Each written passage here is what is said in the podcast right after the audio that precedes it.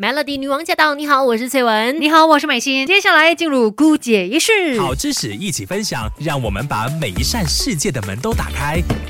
Melody 姑姐仪式学起来。今天在姑姐仪式呢要跟你聊的这个东西呢，是可以形容它叫做来自东南亚的一个味道啦。是呀，非常的有自己风格的一个味道。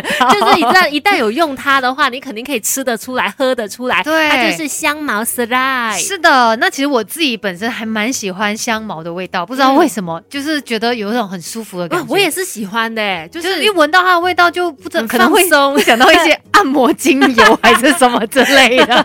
对，真的香茅它真的可以。用在很多的地方，可以拿来吃啦，也可以拿来用，也可以擦嘛。是，然后它也有很多的功效的。今天我们就来好好的更了解它。对，那来说一下香茅有哪一些功效呢？第一个，可能所有的女生听到了之后都会眼睛发亮，真的吗？它竟然有这个维持体态的效果哦，太厉害了！究竟是为什么呢？像这个香茅里面哦，就有柠檬醛。那有研究证明，柠檬泉它可以有效的对抗肥胖，可以。防止你腹部的脂肪堆积，我的 天哪！对于马上去拿一把 买一把那个香茅回来。我真的觉得，对于久坐的朋友，这个东西一听了就好心动。对呀，因为腹部的那些脂肪是最可最顽固的，对，所以它可以帮助你呢，促进燃烧储存在你体内的一些能量啦，所以有助于健康的新陈代谢啦，也可以增强体内脂肪酸的氧化。对，再来呢，有一些高胆固醇的朋友呢，其实香茅也是你们的好朋友哦，因为它可以帮助降胆固醇。那曾经有一项研究就表明说，香茅呢，它可以降低血脂，还有高胆固醇的。经常吃的话，可以帮助维持健康的甘油三酸脂水平，而且呢，维持体内的 LDL 的胆固醇，从而防止脂质呢在血管当中积聚，促进动脉当中血液的畅通流动，也可以预防各种的心脏疾病。嗯，原来有这么多的好处。所以，如果你一直以来有一点抗拒香茅的话，嗯今天我们来告诉你它有哪一些好处，可能可以让你对它改观。嗯，稍后继续跟你聊香茅还有哪一些很。棒的效用，有时候可以比别人优秀，不是本来就懂很多，而是每天都懂一点点。Melody 孤姐一式，懂起来。今天我们再多懂香茅一点点哦。其实香茅在我们的日常生活当中真的很常接触到它，但是你可能就会忽略掉它的好。是的，原来香茅呢，它有这么多的好处，像刚才就提到它可以降低胆固醇啦。那对于想要瘦身的朋友来说，它也是一个不错的食材。再来呢，香茅还可以帮助你排毒利尿。那香茅它是有利尿的作。用的啦，它可以帮助我们身体各个器官，像是呃呃肝脏啊、肾脏啊，排出有害的物质，然后就可以增加排尿的数量以及频率，就有助于降低尿酸的水平啊。另外呢，这个香茅它也有去水肿的一个效用哦，也是一样，就是我们刚刚提到瘦身的时候，就有提到香茅它有柠檬泉嘛，所以它就能够有这个利尿的作用喽，可以改善你有这个水肿的情况，也可以疏通淋巴，去缓解你身体水肿的现象。是啦，有的时候我。我们不是胖，只是水肿而已，所以你可以服用这个香茅。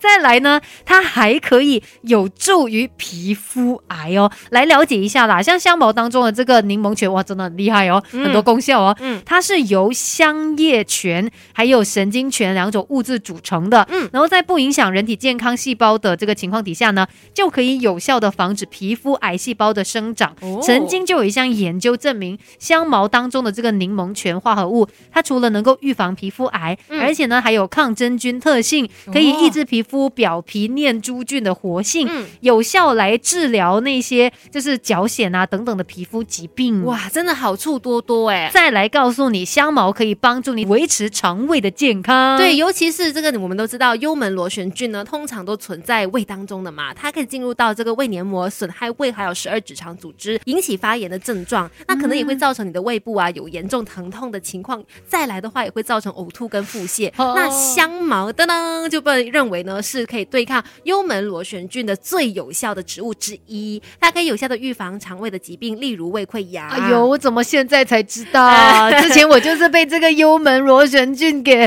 困扰。对呀，弄得我非常的痛苦。没关系，接下来你就多点食用这个香茅，就不会有这个幽门螺旋菌来打扰你。好，来，老板给我一打，没有了。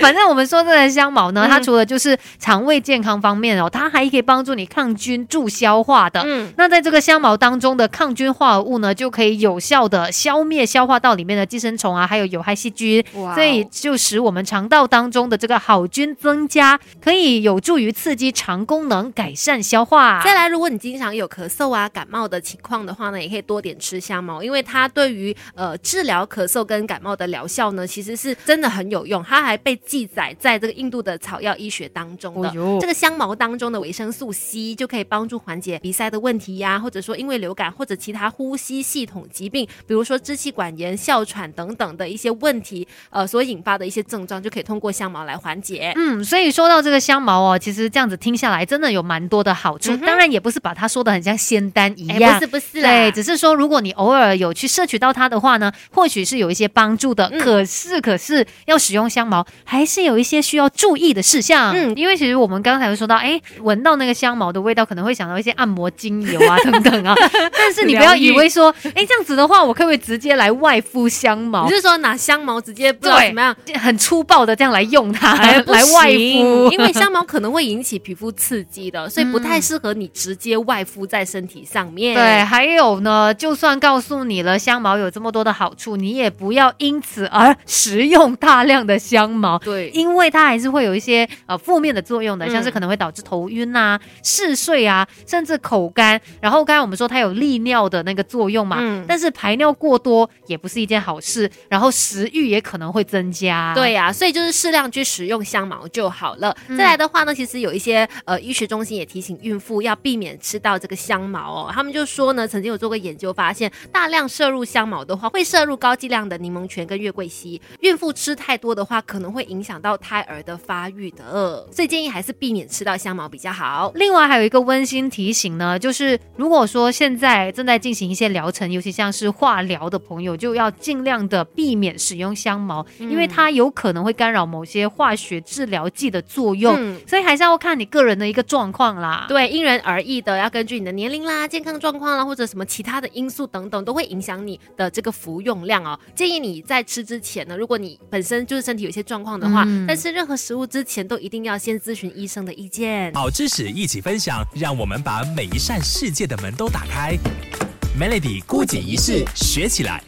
哎，好像有一段时间没有在姑姐也是跟大家分享食谱喽。反正今天呢就介绍香茅嘛，就给大家来推荐香茅的食谱喽。今天教大家煮香茅煮蛤蜊。那你要准备的材料呢，就包括有四百克的蛤蜊啦，然后四分之一个的洋葱，香茅呢就要有三支，另外南姜两片，柠檬叶三片，青柠一个，鸡汤两百五十毫升，椰清水三百毫升，以及一茶匙的盐。嗯，先讲一下这一份食谱呢，是给两个人吃的哈，大概要煮二十五分钟。那步骤上面是怎么做呢？首先呢，就是把这个蛤蜊放在水中，加入一茶匙的盐，让它吐沙至少三十分钟，再用牙刷去擦干净这个呃蛤蜊的壳。洋葱、南姜切块，然后香茅呢拍扁切断。嗯，然后呢，这个锅子就要把它给烧热，下油就来爆香这个洋葱啊、香茅还有南姜。嗯之后就在锅中倒入鸡汤，还有椰清水哦，煮滚之后呢，再加入撕碎的这个柠檬叶，转小火煮个十分钟。接着呢，就把这个蛤蜊放进锅里面，加盖煮到全部都开口，大概是两分钟的时间。最后最后挤上一点点的柠檬汁，那就 OK 了。感觉上就是有一点带酸酸，然后应该相当的开胃的一道料理啦。然后要记得香茅一定要把它拍扁，才会有味道出来的。感觉上要煮这一道料理也不是太难。是的，今天的姑姐医师呢就给你介绍到这边 Melody。